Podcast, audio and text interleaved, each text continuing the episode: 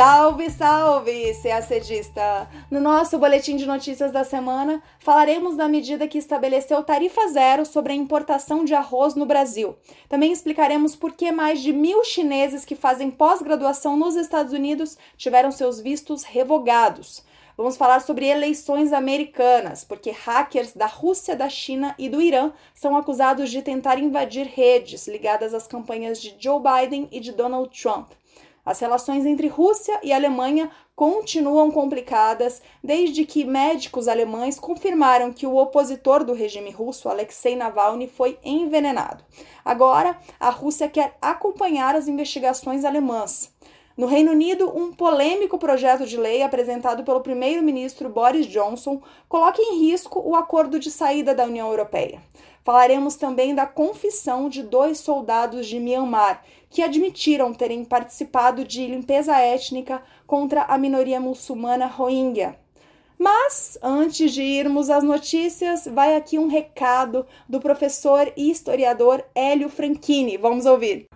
Bom dia, pessoal. Bom dia a todos. Meu nome é Hélio Franchini e eu queria convidar vocês para uma live que nós vamos realizar no dia 24 de setembro às 19 horas sobre o meu livro Independência e Morte. Ali tem tema que já caiu no concurso e outros muito interessantes que a gente pode explorar sobre a história do Brasil. Não vamos falar apenas de um desses aspectos. Formação do Estado Nacional, processo de independência, reconhecimento do Brasil, são temas que a gente vai tratar ali nessa live e eu espero contar com a presença de todos vocês. Nós teremos um sorteio de dois livros e também uma boa conversa sobre um tema normalmente muito controverso, mas também muito interessante da história do Brasil. Conto com todos vocês lá. Um abraço. Então, gente, só reforçando, é dia 24 às 19 horas no Instagram do IDEG. Todo mundo pode participar, é de graça e uma baita oportunidade para quem está se preparando para o CACD. Agora, vamos às notícias. Uma das notícias que tiveram mais destaque no noticiário nacional foi a grande alta no preço do arroz. Nas últimas semanas, um pacote de 5 quilos de arroz, que normalmente custa 15 reais, chegou a custar 40 reais. O assunto foi parar no noticiário internacional e também aqui no nosso podcast, porque, como uma das medidas para conter a alta dos preços, a Câmara de Comércio Exterior, a CAMEX, decidiu zerar a tarifa de importação do arroz. Já havia isenção de tarifas entre os países do Mercosul, e a tarifa externa comum, a TEC, era de 10% para o arroz em casca e 12% para o arroz beneficiado. Agora, a TEC foi retirada pelo governo brasileiro e a tarifa zero foi estendida para os demais países, só que com limitações de quantidade e com um prazo específico. O governo estabeleceu uma cota de 400 mil toneladas de arroz que podem entrar no país sem a tarifa e ela vale só até o fim do ano. Os países que mais se beneficiarão com a isenção serão Estados Unidos e Tailândia, que são os principais fornecedores do tipo de arroz que a gente costuma consumir aqui no Brasil. A alta do preço do arroz, como quase todos os impactos econômicos recentes, tem a ver com a crise do coronavírus. Economistas explicam que houve um aumento na demanda interna e externa. Particularmente no Brasil, o que se verificava era uma diminuição da procura por arroz, porque com o aumento na renda, as pessoas procuram variar o cardápio. Com a crise do coronavírus e o impacto na renda dos brasileiros, muitos deles passaram a aumentar a proporção de alimentos básicos na cesta, como o arroz, é claro. A demanda ficou ainda maior com o auxílio emergencial liberado pelo governo brasileiro. Já por parte do mercado internacional, houve uma redução na oferta interna, porque o dólar alto favoreceu as exportações do arroz brasileiro, que ficou mais barato no exterior do que dentro do Brasil. Só lembrando que não foi uma alta qualquer, a desvalorização do real foi de 40% nos últimos 12 meses.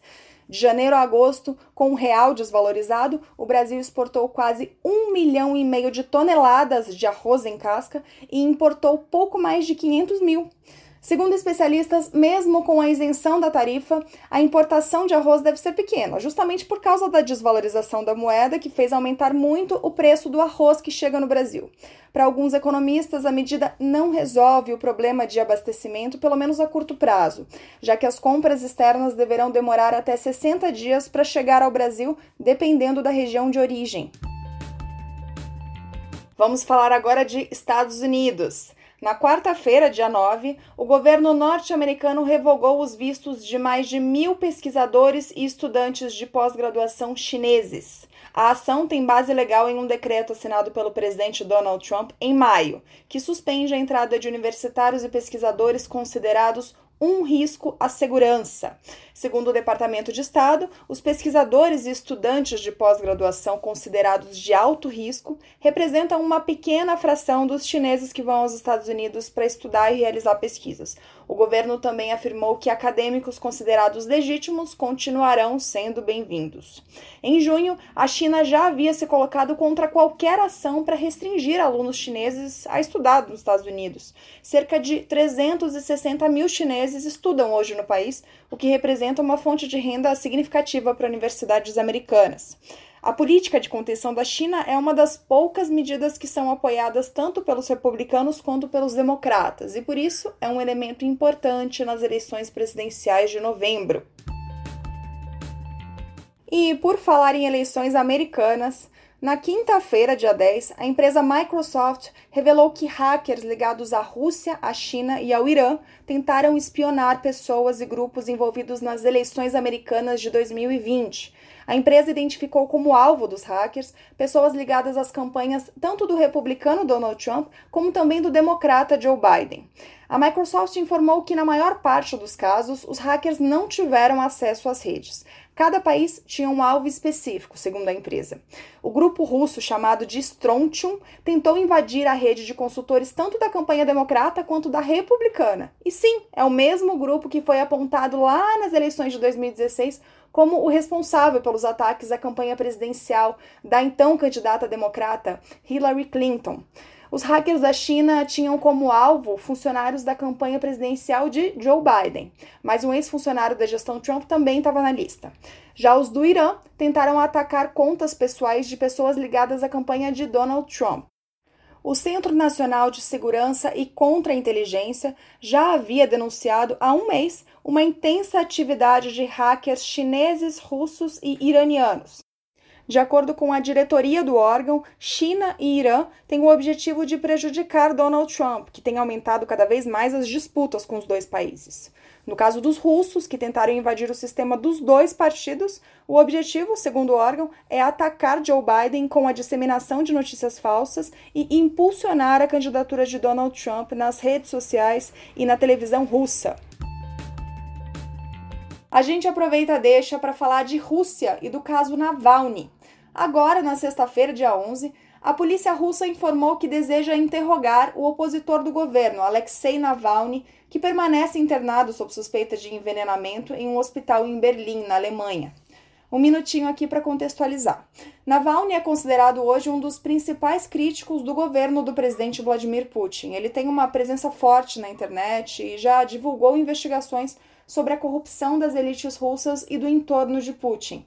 No dia 20 de agosto, ele passou mal e foi internado num hospital na Sibéria. Por causa dos sintomas e do histórico que o regime russo tem de envenenar seus opositores, foi levantada a suspeita de que Navalny pudesse ter sido envenenado. Mas os médicos russos disseram que não, que não detectaram traços de envenenamento. Depois, Navalny foi transferido para um hospital em Berlim e os especialistas alemães concluíram que sim, ele foi envenenado com uma substância chamada Novichok, um agente neurotóxico que foi desenvolvido pela União Soviética para uso militar. Foi só esta semana, na segunda-feira, dia 7, que Navalny deixou o coma induzido e seu estado de saúde melhorou. A Rússia segue afirmando que não há provas que apontem um crime e nega qualquer envolvimento. Agora, na sexta-feira, o governo russo disse que enviará uma solicitação aos órgãos competentes em Berlim para que os investigadores russos possam acompanhar as investigações alemãs. O caso Navalny complicou as relações da Rússia com vários países nas últimas semanas. Os governos de países europeus e dos Estados Unidos pediram explicações e uma investigação exaustiva por parte da Rússia e apontam o governo russo como o principal suspeito. A União Europeia, inclusive, ameaçou impor sanções e a Alemanha chegou a ameaçar interromper o projeto do gasoduto russo-germânico Nord Stream 2. O Ministério Russo das Relações Exteriores afirmou esta semana que o governo alemão usa o caso Navalny para desacreditar a Rússia no cenário internacional. Também destacou que a recusa de Berlim a atender pedidos russos de acesso à investigação seria considerada uma provocação grosseira e hostil. O assunto agora é Brexit. As negociações sobre os termos comerciais entre Reino Unido e União Europeia voltaram a ser notícia esta semana, depois que o primeiro-ministro britânico Boris Johnson apresentou ao parlamento um projeto de lei que permite que o governo, na prática, ignore os dispositivos do acordo de saída do bloco firmado no ano passado. O Reino Unido saiu oficialmente da União Europeia no dia 31 de janeiro deste ano, mas a retirada ocorreu sem que houvesse um acordo definitivo para definir as novas bases econômicas e políticas entre o país e o bloco. O combinado foi o seguinte: até que as negociações desse acordo comercial sejam concluídas, ficou estabelecido um período de transição, que começou no dia 31 de janeiro, com a saída do Reino Unido, e termina no fim do ano, no dia 31 de dezembro, que é o prazo para que essas negociações sejam concluídas. Durante esse período, o Reino Unido já não participa mais dos processos decisórios da União Europeia, mas ainda continua valendo a livre circulação de pessoas e de bens entre o país e o bloco. Essa foi a solução acordada pelas partes para que não houvesse uma fronteira física entre a República da Irlanda, que não faz parte do Reino Unido e se mantém na União Europeia, e a Irlanda do Norte, que integra o Reino Unido e agora não faz parte mais do bloco. Mas, claro, como a gente viu, é só uma solução temporária, e esse é um ponto muito sensível do Brexit, um dos grandes impasses que fizeram as negociações se arrastarem por quatro anos. Porque colocar uma fronteira física entre as duas Irlandas violaria o Acordo de Paz de 1998, que encerrou os conflitos na região, e essa violação poderia reacender novas disputas. Bom, a proposta de lei apresentada por Boris Johnson tem como objetivo regular o comércio interno do Reino Unido se não houver um acordo comercial quando esse período de transição terminar, em 31 de dezembro deste ano. Se a lei for aprovada, ela dará poder ao governo britânico para mudar unilateralmente o acordo que já foi assinado com a União Europeia. E isso pode alterar o ponto sensível de que falamos agora há pouco, da fronteira entre as Irlandas. Isso porque no acordo do ano passado, o Reino Unido já havia concordado que, se não fosse firmado um acordo comercial no fim do ano agora, a Irlanda do Norte seguiria as regras da União Europeia, tudo para evitar a fronteira física. Mas para isso, o controle alfandegário teria que ser feito no mar da Irlanda, e é isso que Boris quer evitar com a proposta da lei. O projeto ainda não foi aprovado pelo parlamento, mas já provocou reações da União Europeia. Por meio de nota, o bloco afirmou que a violação dos termos do acordo de saída violaria o direito internacional, minaria a confiança e colocaria em risco as futuras negociações em curso. A Comissão Europeia ainda recordou que o acordo do Brexit contém uma série de mecanismos e recursos legais para resolver violações das obrigações contidas no texto e que a União Europeia não se acanhará em utilizar esses mecanismos. Vamos falar agora sobre a perseguição à minoria muçulmana Rohingya em Myanmar, no Sudeste Asiático. Nesta terça-feira, dia 8, o jornal New York Times informou que dois soldados de Myanmar confessaram ter participado de ações de limpeza étnica contra os Rohingya em 2017. Eles estão presos sob custódia do Tribunal Penal Internacional, o TPI. Segundo o New York Times, os dois homens confessaram seus crimes em um vídeo gravado neste ano. Eles disseram que participaram do assassinato de dezenas de moradores de vilas, incluindo mulheres e crianças, na região oeste do país. Os homens também afirmam ter enterrado as vítimas em valas comuns. Um dos soldados disse que recebeu ordens para que atirasse em tudo o que visse, crianças ou adultos. É a primeira vez que membros do exército birmanês confirmam ter participado do que autoridades da ONU consideram um genocídio contra os Rohingya. Myanmar nega que haja qualquer perseguição contra a minoria muçulmana. Segundo o governo do país, as operações militares realizadas em 2017 miravam apenas militantes que teriam atacado postos policiais de fronteira. Naquele ano, gente, mais de 700 mil muçulmanos da etnia Rohingya fugiram para Bangladesh em um dos mais rápidos deslocamentos de refugiados da história.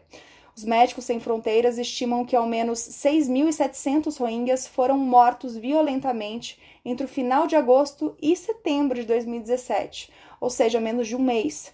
A ONU calcula que aproximadamente 200 assentos da minoria muçulmana foram completamente aniquilados entre 2017 e 2019. Myanmar enfrenta acusações de genocídio na Corte Internacional de Justiça. No início deste ano, a corte ordenou que o país tomasse medidas urgentes para proteger os muçulmanos rohingyas de perseguição e de atrocidades e que preservasse evidências de crimes contra eles.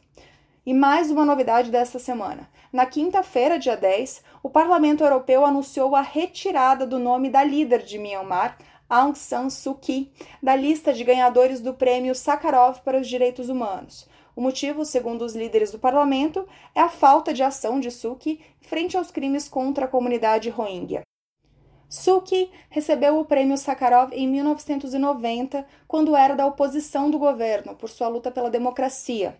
Um ano depois, ela ganhou o Prêmio Nobel da Paz, Suki assumiu o poder em 2016, portanto, antes das ações contra os Rohingyas, e permanece como líder de Myanmar até os dias de hoje.